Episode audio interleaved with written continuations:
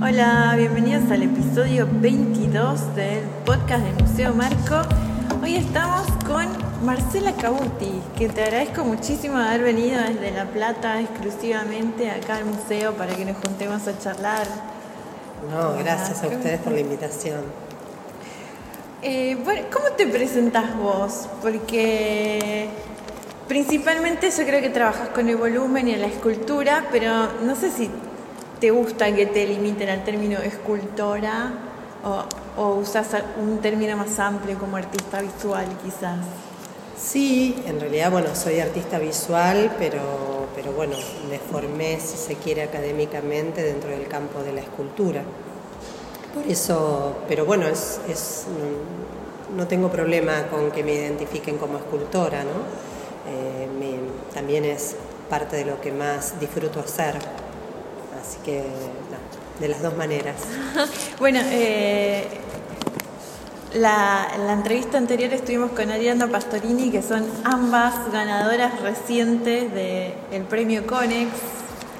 En tu caso también en, en la sección escultura. Y ella trabaja con materiales mucho más blandos, más textiles, pero en tu caso generan una sensación de fragilidad mayor, en algunos casos trabajas mucho con el vidrio, pero no solamente, pasás por mucha, mucha variedad de materiales. Me gustaría saber cómo fue ese proceso. Si siempre se dieron en simultáneo, fuiste pasando de una técnica a la otra, ¿cómo fue tu búsqueda por los materiales que usás? Mira, eh, mi, trabajo se inicia, eh, digamos, cuando tengo que presentar mi tesis en la universidad, al, inicio de los 90, y en realidad fue una tesis de inflables, o sea, de plásticos eh, inflables que vulcanizaba yo misma, pintaba, eh, así que hay una materialidad blanda desde el inicio. No pensé la escultura por ahí en sus materialidades más tradicionales, en realidad lo que hago es una combinación, eh, una indagación, una experimentación acerca de distintos materiales, ¿no? Y, mm, y se, depende del trabajo que esté realizando, se pueden dar de manera eh, simultánea o exclusiva. Eh, es un poco según el momento, la búsqueda, la intención, lo que estoy indagando en ese momento. ¿Y, cómo fueron los procesos de aprendizaje? Porque leí que estuviste haciendo residencias en distintos lugares del mundo y no sé si fue en ese contexto que fuiste adquiriendo los oficios. No, en realidad el, interés por los oficios tiene que ver con, haber tenido abuelos muy hábiles manualmente. Eh, una abuela modista eh, que hacía trajes de novia, eh, y mientras que ella hacía los trajes de novia, yo iba a dibujar a las novias vestidas en las pruebas.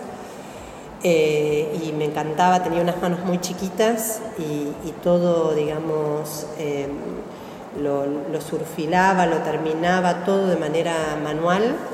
Y, y, bueno, veía, digamos, esa, ese movimiento, esa gestualidad de las manos que eh, que, bueno, que me gustaron en el caso de ella, eh, su marido, mi abuelo, eh, plomero, gasista, floricultor, y, de alguna manera ese interés por el hacer como un modo de pensar es lo que me motivó a, la curiosidad por, los materiales, por los oficios. y, y del lado paterno, eh, mi abuela, em, muy, muy, muy hábil con, todo lo que tiene que ver con jardinería, eh, disfrutaba muchísimo de cocinar, eh, tejía como los dioses y, creo que de alguna manera mi prima y yo heredamos de algún modo el interés por, por los oficios o las técnicas eh, y en mi caso, bueno, nada, retomé con algunas, em, cuestiones que, tenían que ver con, con mi familia, con, mi vida como nieta. Bueno, y por lo que decís, no solamente por la cuestión del material o del oficio, sino también por la temática, porque algo muy fuerte en tu obra es la presencia de la naturaleza a través de distintas vertientes, pero bueno, las flores, los colibríes son una, una parte que, que desarrollás. sí. contás que, la, que la sí, sabía mucho de jardinería. Sí, sí, sí, sí, sí. Además, bueno, eh, mi abuela paterna eh, vivía en un pueblo donde, digamos, la cercanía con, los sonidos, con la naturaleza, eh, bueno, con un poco la exuberancia en algunas partes de la vegetación, nada, fueron una impronta visual muy importante en, en lo que me interesa o donde detengo la mirada. Sí, y a veces en estos en estos animales siento que genera ciertas narrativas. Tengo muy presente el lobito que estaba en el Centro Cultural Recoleta, un perrito que estaba en la muestra que curó Alonso, el Museo de los Mundos Imaginarios, que estaba ahí observando los, los cirupés y los, los barquitos, como se generan historias dentro de las instalaciones que armás con tus piezas. Sí, en general hay algunas referencias a algunos textos, cuentos, alguna, eh, alguna referencia eh, por ahí incluso de poesías, eh, algo que me resuena como, historia y, de, algún de alguna manera me permite como construir una imagen y, y obviamente deja eh, traducir o traslucir que hay alguna historia por detrás, que por supuesto me la apropio con, algún final distinto, con alguna posibilidad distinta, no es una traducción de modo literario, si es que hubiera alguna posibilidad de traducción exacta. ¿Y tenés una evolución del público? ¿A la gente te llegan comentarios de gente que haya ido a ver esas muestras o esas obras? Sí, a partir de eh, esa obra que, estás nombrando, que, en realidad se exhibió por primera vez en el 2008 y después fue una obra que itineró por muchos lugares, eh, incluso fuera del país. Eh, fue una obra que, mm, que realmente generó mucha identificación en públicos muy diversos, eh, porque no eran solamente los chicos y, que siempre trae, digamos, algún tipo de resonancia. Y por ahí me escriben eh, y casualmente durante eh, la pandemia, en este proceso que muchos artistas tuvimos de de introspección, ¿no? de poder, digamos, tener el tiempo para poder revisarnos, revisar nuestros archivos, recuperar fotos, digitalizar material. Eh, también generé una obra seriada de pequeñas eh, escenas que tienen que ver con esa obra, que la traduje en un pequeño formato eh, y que me dio, digamos, como mucho placer en trabajar en una escala muy pequeña y que da cuenta, digamos, de esa obra en particular. ¿Cómo se llama esa pieza? Mira cuántos barcos aún navegan. Y es una, una oración tomado de un, de un, cuento de Kawabata, que es el lago, y, y que habla acerca de las posibilidades. Eh, cuando todo parece que de algún modo está perdido, hundido, eh, siempre va a haber algo que, que flote, que navega, que resucita, que, o sea, habla de las oportunidades, aún en los peores momentos. ¿Y el colibrí que hiciste para San Isidro fue antes o después?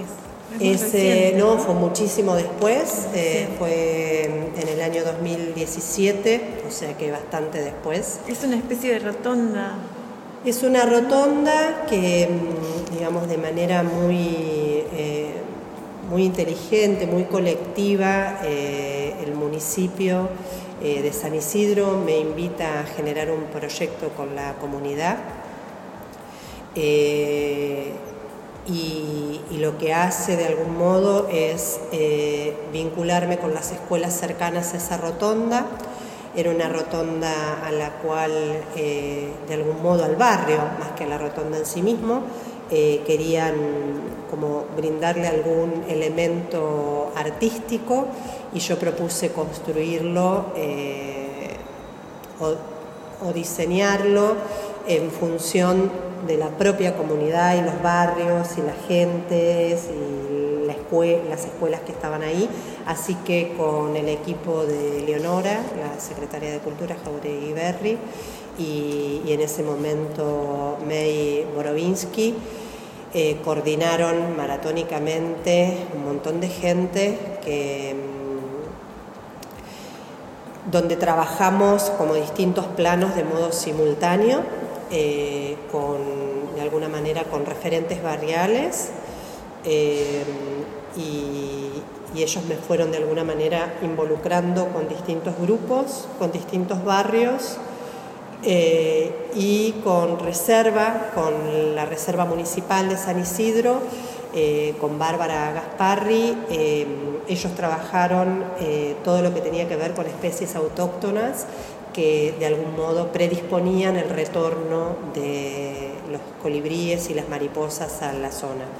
Es una serie de un complejo habitacional de la década de los 70, em, que, bueno, que de alguna manera a través de estas acciones eh, conjuntas eh, se fueron como revitalizando y fue muy lindo porque eh, sigo en contacto con las maestras con las cuales trabajamos en las escuelas y me mandan los mensajes de los chicos y, hace no tanto eh, me, escribe un, colega que se sube a un taxi eh, y el taxista bueno, le decía que, esa había sido una obra emblemática y que, y que incluso gente que va en, los micros, ya en lugar de decir, bueno, eh, me bajo en, la calle, ahora esa calle es el Boulevard bueno, ahora se me olvidó el nombre, eh, en lugar de nombrar a la calle por su nombre, eh, lo que hace pide hasta la rotonda del colibrí. Se convirtió en la referencia del barrio. Se convirtió en la referencia del barrio, incluso eh, hay una propuesta de que el barrio se llame el, colibrí. Así que fuerte, es muy lindo, es, son todas las los ecos que van, digamos, se van produciendo inesperadamente a lo largo del trabajo, ¿no? de, las propuestas que uno va haciendo en el lugar. A mí me, interesa mucho la beta que tenés dentro de la escultura pública porque me parece que es como una rama dentro del arte que se renovó por completo en los últimos años, después de siglos donde siempre la referencia era como el prócer o alguna persona ahí eh, ensalzada, que también es algo que en los últimos años, y creo que desde el 2020 para acá hubo un, planteamiento muy fuerte acerca de los monumentos históricos, de quiénes son esas personas, a quiénes representan, como hubo un vandalismo generalizado en muchas ciudades del mundo, y esta es como una beta completamente diferente, que, es mucho más fácil sentirse como movilizado, sensibilizado por el tipo de esculturas que vos haces, no sé, como la pasionaria que está en Puerto Madero, o las nuevas obras que hiciste que también están vinculadas con la pasionaria dentro del subte en la estación Correo Central.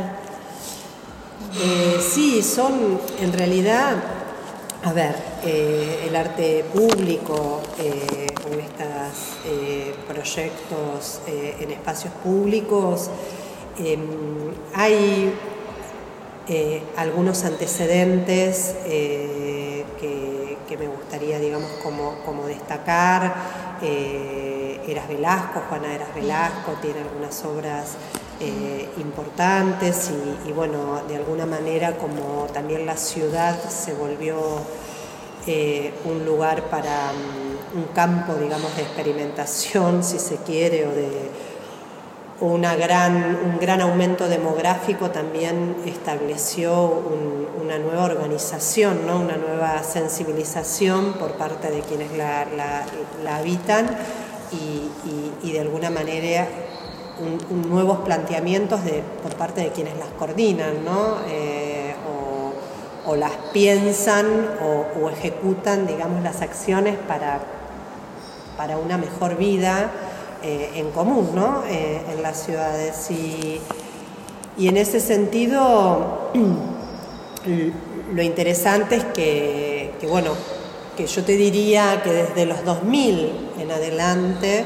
eh, con algunas acciones que, que, tienen que ver entre privados o empresas y, acciones públicas, es, como algunos premios como el de Arnet en su momento, eh, activaron eh, este tipo de propuestas eh, al aire libre, escultóricas, que de alguna manera em, el Museo Campo en Cañuelas también tiene que ver con, ese tipo de reactivación de obras en espacios públicos.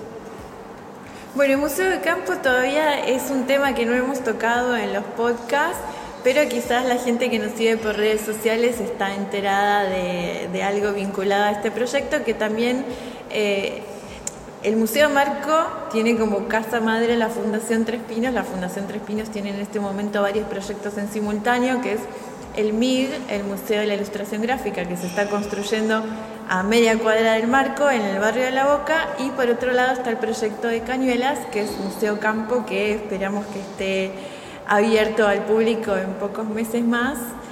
Y ahí dentro de una de las salas vos estás participando con una obra en una muestra que fue curada por Patricia Rizzo y Mariana Lloyosa, que es Poéticas Botánicas, que también tiene que, que, ver con este mundo floral de que hablábamos, que son unos personajes Sí, sí, bueno, tiene que ver, son, ahí hay algunas obras nuevas que se armaron en su momento específicamente para el museo, que son unas pasionarias rojas, que además yo cultivo y reproduzco en mi propia casa, eh, y, o que intento, porque bueno, ahora estoy en una etapa en la, en la que logré, digamos, tener alguna posibilidad de, de, de, de plantas hijitas, eh, porque no son fáciles, porque en realidad las pasionarias rojas son más del norte de nuestro país, eh, entonces cuestan un poquito, sobre todo donde estoy yo, que, que está muy al abierto y hay un poco de humedad pero una humedad eh, que genera unas heladas bastante fuertes, eh, que es el riesgo mayor que tienen esas plantas. Y también dentro de esa muestra grupal, que es muy linda, que, agradezco mucho la invitación de las curadoras eh, y, la oportunidad, digamos, de, que tuvo Patricia de, pensar mi trabajo en conjunto con, con un grupo de artistas que admiro mucho. Eh, y que incluso algunos de ellos me han, sorprendido porque no, no sabía que, también digamos, tenían algunos intereses botánicos al respecto. Y, mm, y, ahí también hay unas obras que son más históricas, que tiene que ver también con, con un colibrí. Eh, que, que, se llama La Imposibilidad y unas mujeres cactáceas que son como unas eh, figuras femeninas em, cuyo cuerpo em, reproduje a partir de moldes, pero todas las, sus cabezas eran modeladas, fueron modeladas, eh, tienen unos años esas piezas, eh, fueron modeladas cada una particularmente con una especie de cactus o con alguna suculenta en particular. y y responden, esas, esas mujeres están pintadas de, azul, de un azul noche, con un azul de una pintura de automóvil, eh, lo que les da una materialidad eh, muy ambigua, porque no sabe si es cerámica, metal, em, pero que me interesaba, digamos, como recuperar eh, como un aspecto resbaladizo eh, o inasible que tenemos las mujeres. y bueno, y además es el color azul de la noche. En ese momento fue parte de una muestra que hablaba acerca de las distintas horas del día, las posibilidades lumínicas que tiene las distintas horas del día. Así que también cultivas pasionarias, que he leído que tiene algo que ver también con un personaje de la política española, que también, o sea, no, solamente te basaste en la flor, sino en esta, en esta señora que usaba como seudónimo.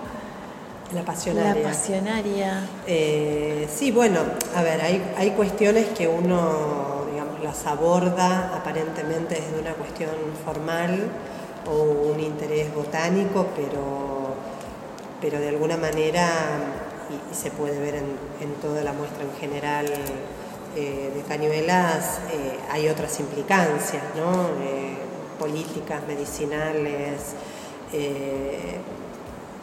memoria familiar, para mí implica muchos niveles de de lectura, incluso eh, de, cuestiones que vos vas sumando como capas de significados a partir de, lo que el público también ve. Eh, y eso le agrega sentido, que, también es importante en ese proceso recíproco de recibir eh, las impresiones que, el otro tiene, ¿no? Nosotros tienen acerca de, lo que hacemos.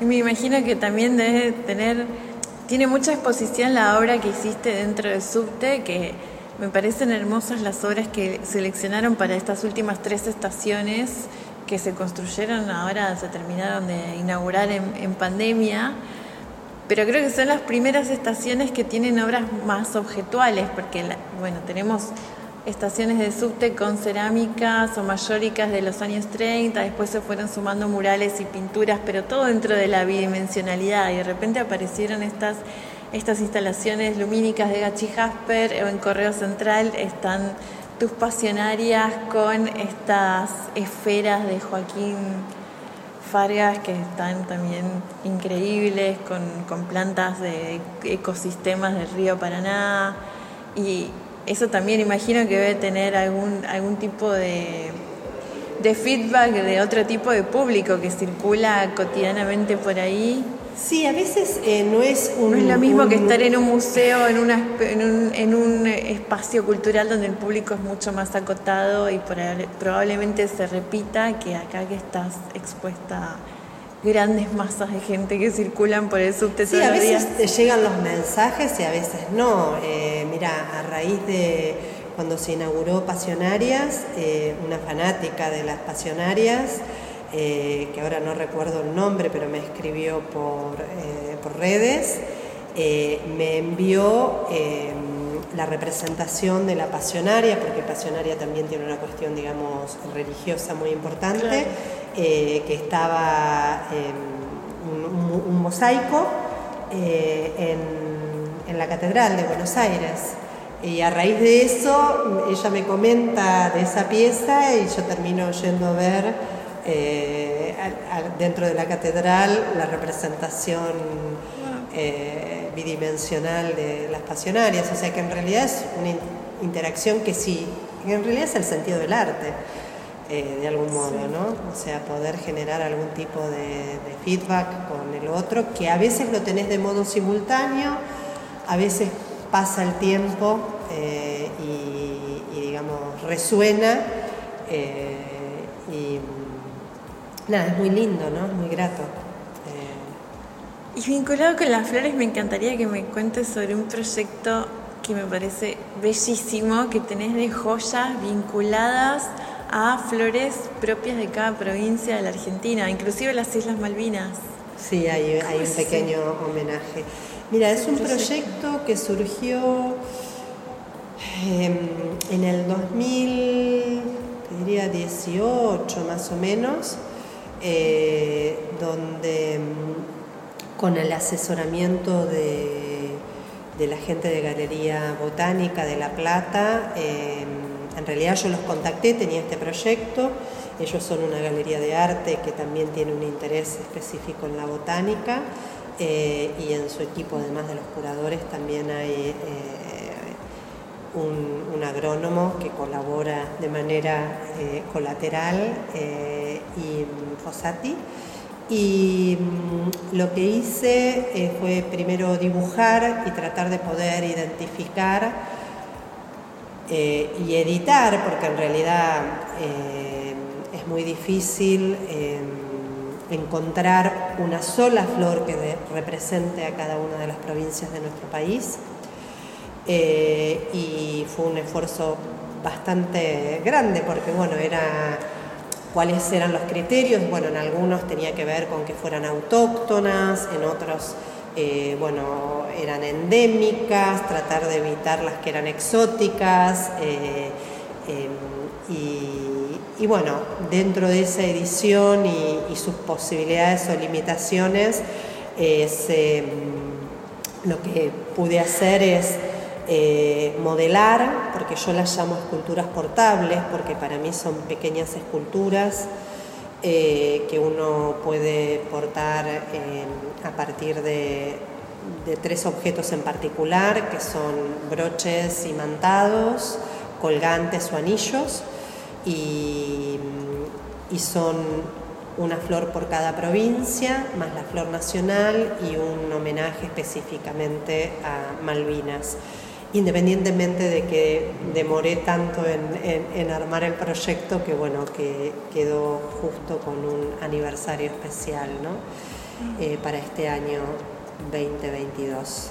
Eh, pero mm, esas esas flores lo que, lo que hice fue modelarlas, hacer eh, con, con, peltre copias eh, y hay como dos versiones, eh, unas niqueladas con un baño de níquel y otras pintadas a mano con pintura de automóvil que lo hago yo con un mini, mini, mini compresor y pinceles y aerógrafos y me produce muchísimo placer pasar de escalas, ¿no? Por ahí momentos de trabajar a grandes escalas y en talleres prestados y de golpe volver a mi taller y, y, trabajar en pequeño. ¿no? También es, es, una cuestión corporal la que siento, a veces una necesidad. Y fue un proyecto que, digamos, que terminé de cerrar en pandemia también. Trabajé mucho en escala pequeña. Eh, en poner en orden los archivos, en, nada, en ordenar un poco todo, todos estos años y, también como en tener otra perspectiva, ¿no? amigarte con algunas obras, correrte de algunas obras que, no, por ahí o no te interesan o no te gustan más. Eh, y, bueno, un proceso dentro de todo. Eh, eh, si se quiere, no, quiero decir positivo, porque no creo que no ha sido positivo todo este periodo pandémico, eh, pero, pero sí un, proceso que, bueno, que me permitió eh, ir como flotando en, en estos tiempos raros. Sí, creo que se vio bastante eso que mencionas, el cambio de escala, el hecho de que muchos artistas por ahí no podían ir a su taller o no conseguían los materiales que necesitaban porque los negocios estaban cerrados, entonces hubo como una vuelta a formatos pequeños, al dibujo, a otras técnicas como más elementales. Creo que se notó en la producción de esos años. Sí, sí, sí, sí. sí, yo creo que sí que todos de alguna manera fuimos a, eh, nada, nos quedamos en nuestras casas y, fuimos como reencontrando algunos lugares eh, de placer de nuestro trabajo. Eh, lo que había a mano. Sí, o también proyectos que habían quedado, digamos, como frenados o, no editados o, o por ahí no comunicados de, modo que deberían ser. Eh, en esa serie que vos mencionás, eh, que estuvo expuesto en, la Galería del Infinito en 2020, en diciembre del 2020, hay una serie de, rompecabezas eh, que yo tenía armados a partir de dibujos en el año 2016, creo. O sea, uno no muestra todo lo que hace, ¿no? Todo el tiempo. Entonces siempre, digamos, quedarse más limitados y sin proyectos de exhibición cercanos hizo que uno vaya viendo lo que tenía, ¿no? En, sus propios talleres. ¿Y cómo se llama el proyecto este de esculturas portables? ¿Dónde se pueden conseguir? Mira, eh, tengo armado una, una tienda nube se llama conflorquiero.com.ar eh, y bueno, ese es como un poco el lugar y próximamente en La Plata van a estar en Galería Botánica, eh, que me invitaron a participar y, seguramente en algún lugar de Buenos Aires eh, próximamente. Estamos en, etapa de, pruebas y ajustes. Son muy hermosas. Bueno, las estuve chumeando, realmente son preciosas. Muchísimas gracias. Bueno, muchas gracias por venir, Marcela. No, gracias a vos y bueno, seguimos en contacto acá. Vale, gracias.